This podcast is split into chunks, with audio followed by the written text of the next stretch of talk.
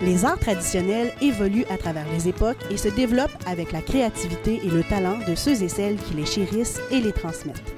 C'est grâce à ces porteuses et porteurs de traditions qu'on peut apprécier la musique et la danse trad, les contes et les savoir-faire artisanaux toute l'année durant. Je m'appelle Cassandra Lambert-Pellerin et je suis fière de vous présenter Porter la tradition, un balado qui va à leur rencontre. La première saison du balado d'estrade est créée de concert avec les animatrices culturelles Annie-Pierre Brunel et Laura Charrette et porte sur l'artisanat et le parcours inspirant des artisanes et artisans membres de l'Atelier du patrimoine vivant. Aujourd'hui, Laura rencontre Julienne Morin, une artisane passionnée par les subtilités de la broderie.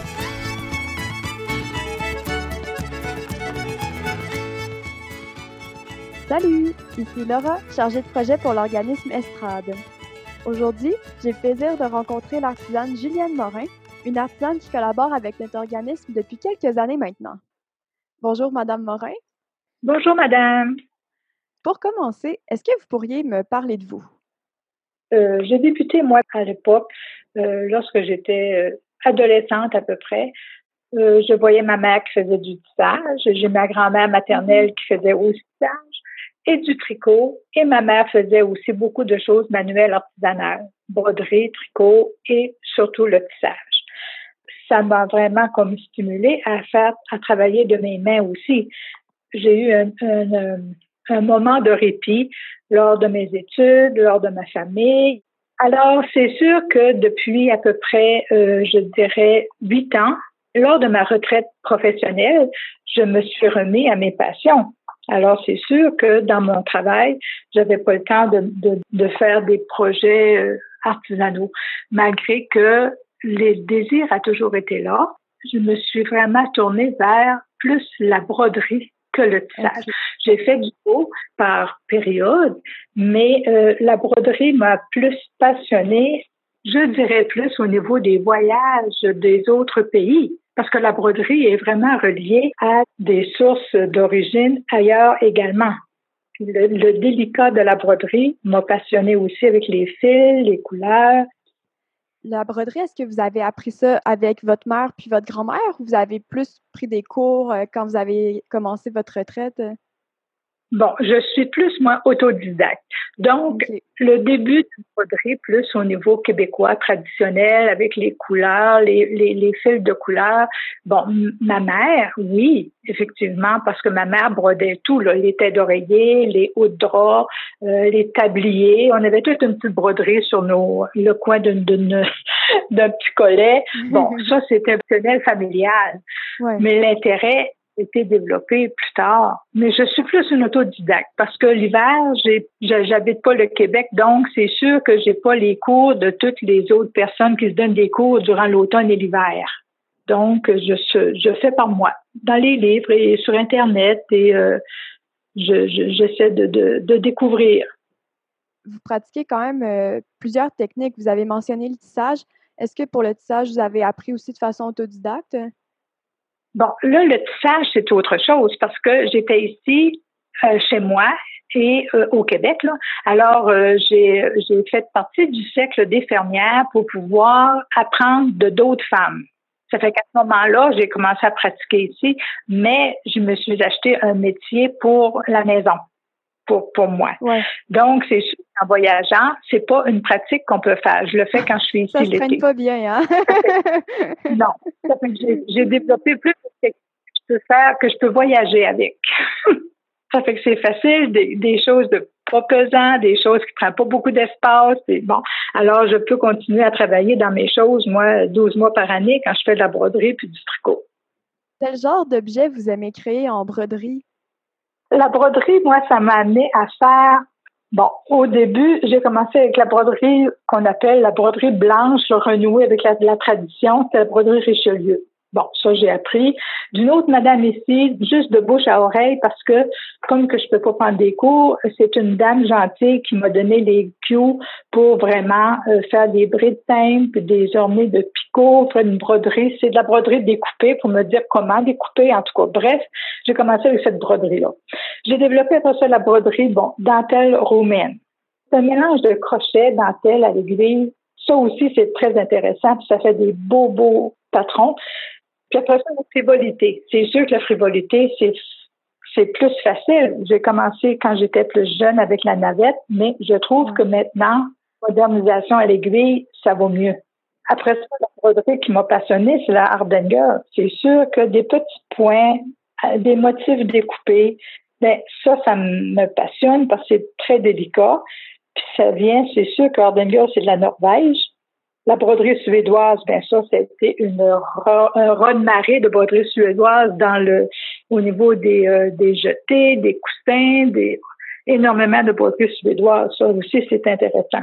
La broderie suisse avec un tissu Vichy, c'est joli pour des nappes, des napperons. Oui, on peut faire aussi comme des coussins, mais euh, c'est quelque chose qui est intéressant à faire de petites pièces. Mais c'est sûr que la broderie québécoise avec les couleurs et des fils de couleurs, j'aime toujours en faire. Comme ce que maman faisait, c'est pas compliqué, c'est simple. Il y a des patrons qu'on étampe sur un tissu et on brode le tissu. C'est tout. On n'a pas à compter, on n'a pas à, découper des petits carrés, on n'a pas. C'est plus simple, puis c'est joli aussi. Vous vous limitez pas à, à une seule spécialité? Ben, c'est je, le possède, oui, mais je suis pas comme ben, j'étais perfectionniste au début. C'est sûr que pour apprendre, il faut être un peu plus perfectionniste et mettre les heures, les heures et les heures à compter des fils puis à couper. Mais il y a une chose, je me dis, je suis pas comme une professionnelle dans le sens de donner des formations ou donner, je peux le faire du bouche à oreille à une, une copine qui a envie d'apprendre, oui, mais pas pour aller dans des, euh, des groupes puis faire de l'enseignement, par exemple. Ça, je suis pas prête à faire ça. J'ai des bases de broderie. Comme je suis une autodidacte, c'est sûr que ce que je fais, j'ai pas d'erreur dedans. Si j'ai, moi, je vois l'erreur, je défais et je refais. Quand j'ai la petite pièce, là, pour moi, là, elle est, à mes yeux, elle est quand même adéquate pour la mettre sur le marché pour qu'une autre personne puisse aimer cette pièce-là. En 8-9 ans là, de pratique artisanale, est-ce que vous avez constaté que vous faites moins d'erreurs? Est-ce qu'il y a des choses qui ont changé, des choses qui sont restées pareilles? Bien, je me suis toujours améliorée. Parce que là, c'est sûr que j'ai pas besoin de défaire plus, aussi souvent. Parce que quand je, je, travaille sur une chose, puis j'ai appris à me faire des petits échantillons. Tu sais, parce que si je travaille avec mon vrai, ma vraie pièce de tissu, soit du lin ou peu importe le tissu que j'utilise, je fais mon fil joli, illustré. Ben là, si on défait, ça brise mon fil. Comprenez-vous?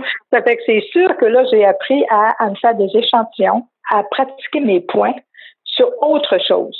Ça fait que ça, c'est un plus. Mais ça, je l'ai appris par moi-même. Quand je fais ma pièce, je mets plus de temps à compter mes fils quand c'est des fils comptés, parce que le, le, Hardanger, il faut compter nos fils, le suédois aussi. Parce que au bout du compte, si mes fils, je me suis fait une erreur de un fil, mon patron n'arrivera pas en bout de ligne, comprenez-vous? Ça fait que je vais défaire aussi longtemps que j'ai corrigé mon erreur. On peut pas faire d'erreur, mais ça prend le temps. Mais c'est vrai que l'expérience fait que maintenant, j'ai moins à défaire. Je vais prendre plus mon temps et me concentrer pour faire mes premiers jets de patron. Ça, ça va être correct. Oui, je me suis améliorée de beaucoup pour, pour moi-même. Oui, vous avez développé vos trucs, dans le fond, pour être euh, plus efficace. Oui, j'ai corrigé mon perfectionnisme un petit peu, là, parce que j'étais beaucoup des petites choses. D'extrême perfectionniste, au fait que je fais des pièces maintenant qui sont très, très adéquates aussi, mais j'y mets moins de temps à développer, puis à développer, puis à refaire. Mm. Oui, me connaissant, je pense que euh, si je me mettais à l'artisanat, je serais comme ça moi aussi, vraiment trop perfectionniste au début mais tu as dit que pour euh, la prochaine année, ça pourrait être euh, un petit projet personnel d'essayer d'apprendre euh, des techniques artisanales. C'est tellement, tellement plaisant. C'est vraiment une, une source pour moi qui a libéré de beaucoup d'émotions. Tu sais, il y a des personnes qui se mettent dans la musique et des personnes qui se mettent un peu partout dans l'art. L'art nous amène tellement une bonne, un bon échappatoire, je dirais, que ce soit de l'art textile ou de l'art culturel autre, ben c'est le même objectif sur l'humain, je dirais. Ça m'amène à haut ailleurs. Ça fait que ça rééquilibre mon moi. oui, ça, vous voyez beaucoup euh, d'aspects positifs à intégrer l'artisanat à votre vie? Oh, énormément. Cet art-là m'amène un, une paix, une tranquillité intérieure parce que si j'ai besoin de me concentrer pour quelque chose, je peux pas, je pourrais pas le faire dans une période où je suis en, émotivement euh, ébranlée un peu. J'ai, essayé de, ben, j'ai tout fait l'achat pour faire, ben, comme je suis une autodidacte, pour faire de la dentelle au fuseau. J'ai mes fuseaux, j'ai mon fil, j'ai mes coussins, j'ai tout ce qu'il me faut. OK? Mm-hmm. J'ai fait une ou deux pièces, mais toujours aidée d'une autre personne parce que je suis pas ici pour les cours. Bon. Ça fait que là, j'ai mes, mes sachets, mes livres, mes affaires. Je m'installe pour faire ça. J'en ai fait deux ou trois. Là, j'ai tout serré ça, puis je pars en voyage.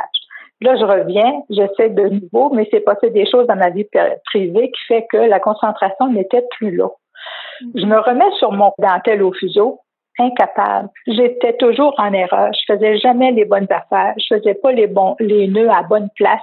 Je mettais pas mes aiguilles à bonne place. En tout cas, bref, j'ai tout serré ça de côté. Là, ça, ça demandait beaucoup plus de concentration. Donc, je pouvais pas faire ça dans une période où j'étais émotivement instable. Alors, j'ai tout serré, puis j'ai pas ressorti encore. Ça fait un an et demi. À ces moments-là, je, fais des choses où j'ai moins besoin de concentration puis de comptage de fil. Je tricote je, peux faire puis le tissage simple. Je fais des linges à vaisselle à la maison, là. Puis tricoter des bas. Moi, des bas, là, je fais ça les yeux fermés. Ça fait que dans le fond, ça, ça ne me demande pas d'énergie euh, intellectuelle. C'est simple pour moi. Donc, je, je vais à des choses simples lorsque j'ai des périodes un petit peu plus bouleversées au niveau émotif.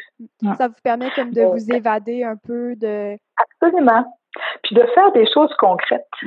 Je, pense que c'est ça qui m'a aidé beaucoup. J'écoute de la musique, oui, ça m'évade aussi. il y a d'autres formes de d'évasion, mais je pense que d'avoir des choses concrètes soit à offrir ou à vendre parce que là j'ai pas une grande euh, j'ai arrêté de produire beaucoup de la dentelle il y a personne qui achète ça là parce que ça rentre pas dans les euh, dans les coutumes de la mode actuelle c'est pas contemporain puis la broderie non plus ça fait que finalement, ça nous amène à, diminuer la production parce que là, les tiroirs étaient pleins chez moi. Il fallait que je vide.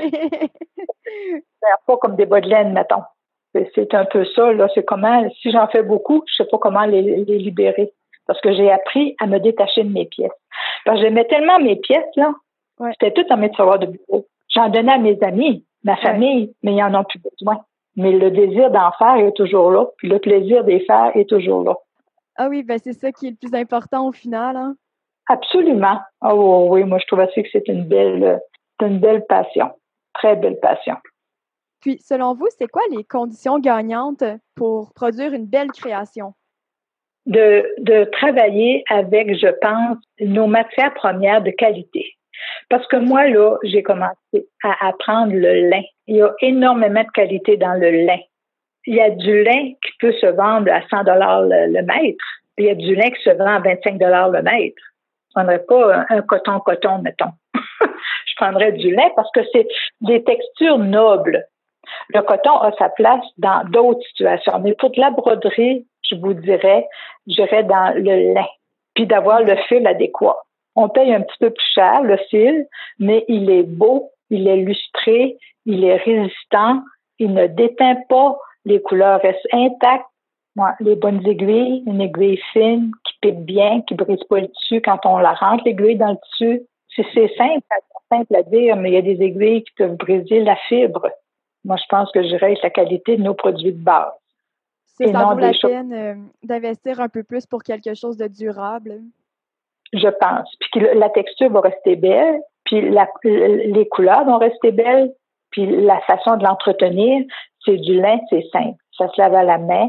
On, fait le repassage à l'envers. Toute broderie, on fait, on passe le petit fer tiède à l'envers des broderies tout le temps. Ça fait que je me dis ça va rester toujours très joli, ça. Parce qu'après ça, il y a une foule de, de, de patrons, de débutants, il y a une foule de, sur Internet, là, c'est extraordinaire. Mais acheté des livres, mais quand je me suis vraiment connectée avec Internet et les patrons, beaucoup de patrons gratuits, il y a beaucoup de, d'activités, puis de, de se prêter des patrons entre femmes aussi, entre hommes, parce qu'il y a des hommes aussi qui font de la, du tissage. J'ai des cousins, moi, dans la famille, qui font du tissage. Est-ce que vous avez un rituel ou des habitudes de création? Mon rituel, j'ai juste choisi la chaise que je travaille bien, pour avoir mal au cou pas avoir mal aussi dans les épaules parce qu'on fait des choses minutieuses, puis nos épaules sont un peu tendues en permanence. Donc, moi, je me dis, mon rituel, c'est pas en faisant le travail, c'est dans ma posture. Puis, il faut avoir des bons yeux, mais ça, c'est pas un rituel. Il faut avoir une luminosité adéquate. Ça va mieux. Ben, dans des choses qui sont petites, comme je vous dis, dans des choses délicates, je, vais faire ça souvent juste à la lumière du jour. Il y a de la broderie qu'on fait juste le jour. Parce que le soir, on ne sera pas capable de bien, bien faire parce que les points sont très proches. Ça fait que c'est pour ça que je me dis, il y a des broderies de jour, puis le soir, je tricote. Parce que c'est sûr que si je me tiens mal ou si je vois pas bien mes choses, je serai pas satisfaite de mon travail, je vais être obligée de défaire. Parce que si je revois ça, moi, le lendemain, puis c'est pas bien fait, là, non, je garde pas ça. Ça vous permet, c'est ça, d'avoir une qualité constante. Euh? Tout à fait. En ayant quelques projets en marche, tout dépendamment de qu'est-ce qu'on a envie de faire ou qu'est-ce qu'on peut faire. Parce que moi, je, suis comme toujours active. Là. Si j'écoute euh, la télévision, il faut que j'ai quelque chose dans les mains. Hein. Et je peux écouter un film, puis de broder.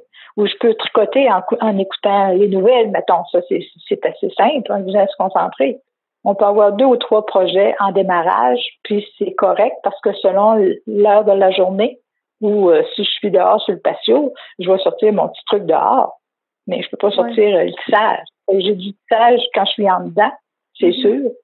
J'avais de la petite broderie quand je faisais une salle d'attente, tu sais, quand j'ai été plus souvent comme à l'hôpital pour des rendez-vous ou des affaires, ben moi, j'ai une petite broderie dans mon sac. Je, je sors ma petite broderie, puis moi, attends, je n'attends jamais. Soit que je lis ou que je brode. Les chirurgies d'un jour, moi, je suis capable de rester en salle d'attente puis d'attendre la journée que le, le client sort, j'ai aucun problème. Que vous avez fait une rencontre marquante par le biais de l'artisanat? Dans ma jeunesse, là, les marquantes, c'était plus ma famille. ma grand-mère maternelle et ma mère. Ça, c'est certain. Mais lorsque je me suis inscrite au Cercle des fermières, je dois dire que deux dames qui m'ont vraiment marqué, deux dames âgées, celles vraiment qui ont déjà voyagé. Puis ça m'a vraiment stimulé à apprendre mon art en voyageant avec. Ça fait que c'est pour ça que c'était marquant pour moi. Et une autre madame, c'était pour m'approprier les bons outils, les bons ciseaux, les bonnes aiguilles, un tissu agréable à travailler, euh, le fil de qualité. Tu sais, ça m'a allumé. Ça fait que c'est pour ça que j'ai deux, deux personnages importants au niveau du cercle des fermières où j'habite lorsque je rencontre d'autres, dans d'autres régions, d'autres femmes, d'autres hommes, artisans, ça aussi, c'est enrichissant beaucoup. Moi, je travaille l'artisanat aussi avec les Mexicaines parce que j'habite l'hiver, je suis au Mexique. Beaucoup de couleurs dans la broderie, puis ont beaucoup de tissus euh, de base. Ça fait que ça aussi, j'ai fait des échanges avec eux autres là-bas et je travaille là-bas avec eux autres. Mais j'amène pas mon produit ici, je leur donne sont fines, sont, ben, sont fines. C'est sûr que le, contact dans une autre langue, c'est différent, mais c'est très, très chaleureux. Je vais à leur exposition, je fais leur marché public, je vais, c'est vraiment enrichissant ça aussi. C'est marquant pour moi, c'est marquant. Une autre culture dans l'art, quand je suis avec eux autres. Ça résume un petit peu là, qui me marque, qui m'a marqué. Là. Selon vous, c'est quoi les qualités nécessaires pour être une bonne artisane? Oh là là, faut commencer par aller dans l'endroit, je pense, c'est le cœur.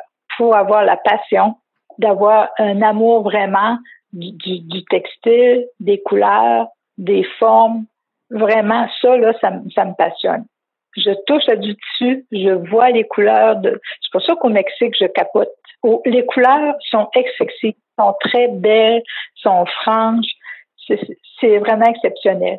Mais quand je suis ici au Québec, il n'y a pas de problème aussi, parce que quand on va dans les, endroits, je, m'achète de la laine pour me faire un chandail, je trouve ça extraordinaire. Donc, l'amour de tout ça fait que c'est des bonnes qualités, puis d'avoir une dextérité manuelle fine.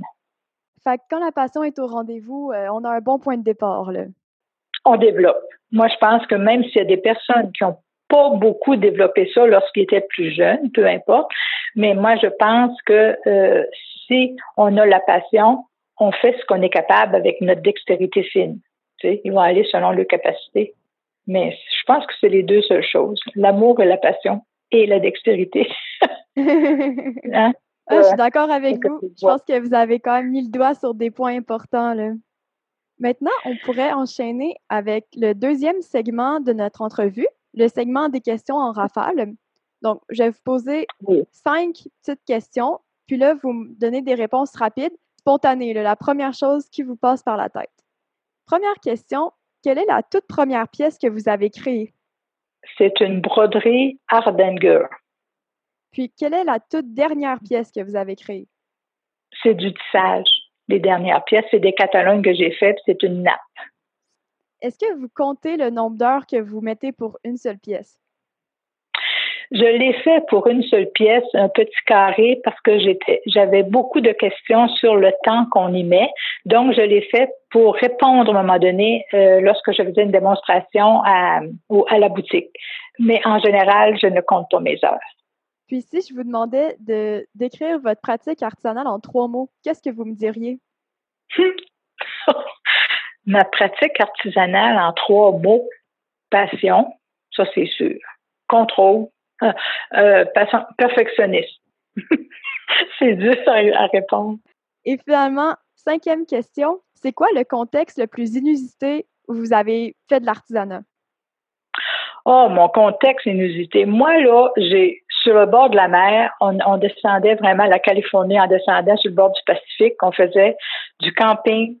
J'ai j'ai brodé une nappe, une broderie là, euh, à, plusieurs couleurs. C'était des fleurs, Mm. Euh, puis j'ai fait tout le tour au point, euh, tout à la main, au point. Euh, comment qu'on les appelle, ce point-là, le point grébiche, je pense, en tout cas.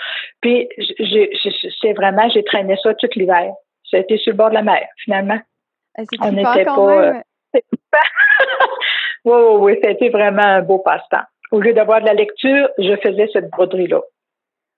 On pourrait maintenant poursuivre avec la présentation plus en détail de l'une de vos pièces. Donc, c'est quoi la pièce que vous avez choisie? J'avais le goût de vous parler, savez-vous, de la pièce que j'ai faite dans les petits cadres. La frivolité puis la, euh, la dentelle roumaine. Techniquement, j'ai pas besoin d'avoir de tissu. J'ai besoin mhm. juste d'avoir au niveau de la dentelle, c'est le, le fil, pour faire vraiment un cordonnet, euh, vraiment un lacet avec un crochet comme on peut crocheter des, des, des nappes ou n'importe quoi, le crochet à travers. Donc, ce lacet-là, on le met sur un patron comme une fleur, par exemple, comme j'ai dans mon cadre. Un patron de papier. On peut mettre, parce que j'ai pas de tissu, là. Je travaille juste avec mon fil. Donc, je le mets sur mon patron papier. Puis, à ce moment-là, je le fixe techniquement avec des points pour ne pas qu'il bouge, pour ne pas que ma, ma fleur se déplace. Je prends une autre sorte de fil, plus fin, plus petit, et là, je peux faire n'importe quel point de broderie à l'intérieur de ma fleur parce que là, j'ai juste fait le contour de ma fleur. Moi, je trouve que la dentelle roumaine, c'est spécial à faire, c'est intéressant, mais il y a peu de place à l'utilisation. Puis moi, je pense que dans nos décors, on pourrait aussi avoir des petits encadrements pour garder un peu la tradition. Puis l'autre technique de la dentelle roumaine, l'autre technique, c'était la frivolité. C'est une technique vraiment ancestrale de dentelle à l'aiguille ou à navette ou à crochet, mais moi, je, je, travaille surtout avec l'aiguille. Ça consiste plutôt un type de nœuds, des nœuds. Ce n'est que des nœuds. On a six formes d'aiguilles de grosseur. Euh, c'est des longues aiguilles peut-être de 15 cm. Le fil adéquat, proportionnel à l'aiguille. Plus qu'on fait une dentelle fine, plus que l'aiguille est fine, c'est très, très, très délicat parce qu'on peut faire vraiment avec des, euh, des fils plus euh, sophistiqués et plus euh, nobles, je dirais. On peut faire des beaux bijoux. Notre culture, plus au Québec, c'était plus ben, sur des tissus à l'époque. Moi, je sais que maman a, déjà eu des tissus qui avaient des, des coins de collet de blouse ou des choses qui avaient de la frivolité dessus. Même si elle ne le faisait pas à l'époque, c'était comme dans la famille. sais. Mais dans le fond, moi, c'est comme pas accessible aujourd'hui de se mettre de la frivolité dans nos tissus, dans nos vêtements, là, actuellement. Mais euh, je pense que dans un petit encadrement, au moins ça démontre qu'est-ce que c'est que la dentelle frivolité. C'est comme une nouvelle façon de le mettre en valeur. Hein? En tout cas, moi, ce que j'ai pensé, ce que ça pouvait être, pour pas que ça se perde, pour qu'on puisse l'avoir un peu dans nos, peu importe les décors qu'on a dans notre maison, on, met, je sais pas, dans le bureau, on le met n'importe où, mais euh, d'avoir un, un, petit quelque chose qui nous démontre là, que ça, ça existe, puis qu'il y a des personnes qui en font. Puis ça a été quoi votre plus grand défi dans la confection de cette pièce-là? La frivolité, ça a très bien été. J'ai pris le tour assez rapidement. C'est surtout, moi, je pense à la dentelle roumaine. La dentelle roumaine, là, c'était de faire mon, mon lacet de crochet pour que je puisse, c'est d'aller faire ma broderie à l'intérieur. C'est juste une chaîne de crochet. Il y, a, il y, a, une façon spéciale de le faire, puis ça ne me rentrait pas beaucoup dans la tête, là. Puis je sais pas, là, ça fait un petit bout de temps, j'ai pas travaillé là-dessus, je n'ai pas fait, mais je sais pas là si je me ressouviendrai encore pour comment faire mon, mon montage de crochet. En quoi cette euh, pièce-là se démarque de vos autres créations? Ben, je pense que c'est quelque chose qui est comme pas vraiment utilitaire. C'est plus dans la déco. Mm. Parce que mes autres pièces, là, soit ce soit du tissage, c'est utilitaire. Le tricot, c'est utilitaire tu sais, j'ai pas beaucoup de décoration comme telle. Fait que j'ai pensé que ça, ce serait peut-être des pièces. Tu sais, c'est pas comme une jetée. Ces petites broderies-là, je pouvais pas les mettre à nulle part, sauf en cadre. Alors, j'ai pensé de peut-être présenter ces deux techniques-là dans les cadres. Si vous êtes curieux de voir la dentelle roumaine puis la frivolité faite par Julienne Morin, vous avez juste à cliquer sur le lien dans la description. On arrive tranquillement vers la fin de notre discussion. Puis j'aimerais ça qu'on conclue en parlant ensemble de transmission. Transmission des savoir-faire artisanaux, évidemment. Qu'est-ce qu'on peut faire collectivement pour assurer la transmission des, de l'artisanat?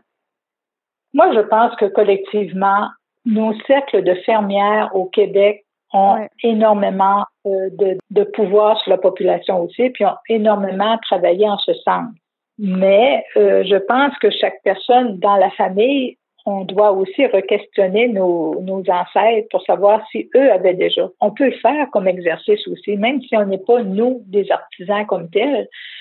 Je pense, quand j'ai déjà été en, côtoyer d'autres personnes, euh, ils me disent non, moi, j'en fais pas, mais je sais que ma grand-mère en faisait, ou ma tante en faisait, ou des, la famille, tout le monde au Québec, je pense, ont touché à de l'artisanat textile ou autre.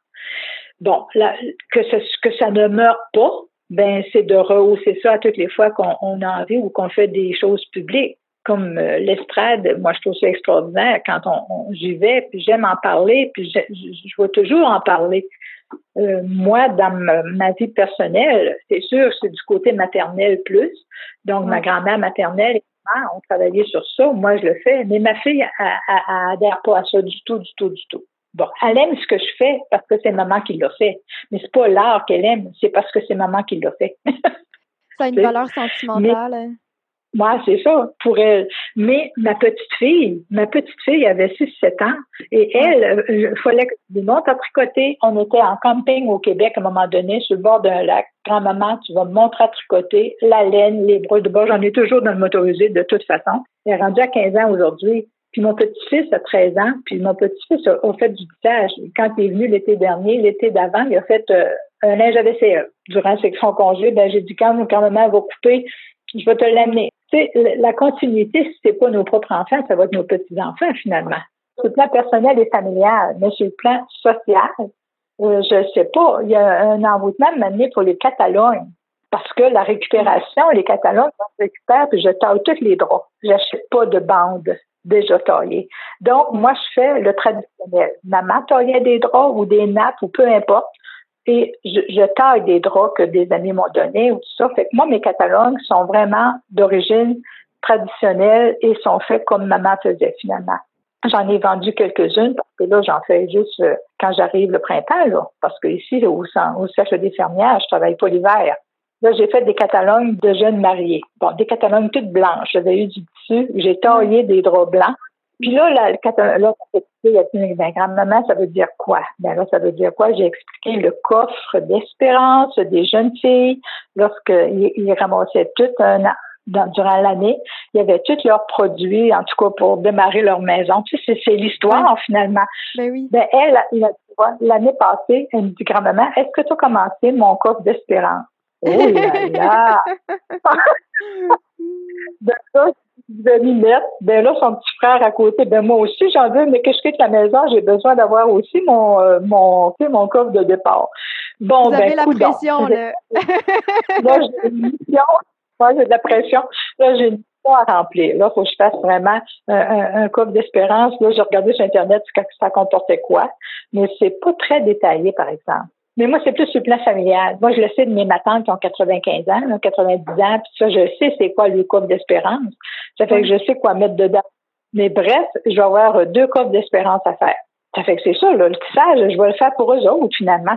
Tu sais, nappe, napperon, euh, linge à vaisselle, catalogne, gouverne de laine, c'est tout ça, là. Ça fait que c'est ça que je vais leur faire, comme cadeau de grand-maman. Ben oui, il y a certainement une façon d'actualiser ça. Comme vous disiez qu'il y avait un regain d'intérêt pour les catalogues. L'artisanat, souvent, va beaucoup mettre en valeur la réutilisation, la récupération. C'est ça. C'est familial, mon affaire, parce que la famille récupérait. Maman récupérait. Mes tantes récupéraient. Et dans la cuisine, et dans les linges, le tissu, le linge et tout. On a toujours récupéré, nous. Ça fait que c'est pour ça que moi, c'est pas nouveau pour moi sans récupérer. C'est pas un, un mode qui passe que j'adhère c'est que ça a toujours été dans notre souche familiale, la récupération. Ça fait que c'est sûr que si je taille du tissu qui est plus gros, qui est moins beau, je vais faire des laises de plancher, par exemple. Je vais faire des petits tapis, je vais faire des descentes de bain, je vais faire des petits tapis pour mettre en avant des lits. Je vais faire d'autres choses, mais je vais toujours récupérer. Finalement, dernière question. Qu'est-ce qu'on peut se souhaiter pour l'avenir de l'artisanat? Et là, là, que les gens développent toujours l'intérêt que ça demeure, que de, le transmettre, ben c'est la continuité qu'on peut souhaiter. Je suis vraiment d'accord. Mm. Euh, c'est ce qui ferait le tour de notre entrevue. Est-ce que vous aimeriez ça ajouter un mot de la fin? J'adore faire ce que je fais et je vous félicite, mes chères dames, à travailler comme vous faites au niveau de l'estrade. Et c'est ce qui conclut un autre épisode de Porter la tradition, le balado d'estrade. Si vous avez aimé l'épisode, je vous invite à vous abonner à notre podcast si vous voulez voir plus de créations faites par Julienne Morin, vous avez juste à visiter notre site web. Merci, on se dit à la prochaine. Le balado d'estrade est une production du Centre de valorisation du patrimoine vivant. Cet épisode a été réalisé par Laura Charrette. Le thème musical est un extrait de la pièce L'autre bord de l'eau du groupe La Déferlance. Un merci tout spécial à Julienne Morin pour sa générosité. Je m'appelle Cassandre Lambert-Pellerin et on se dit à bientôt pour un autre épisode de Porter la tradition.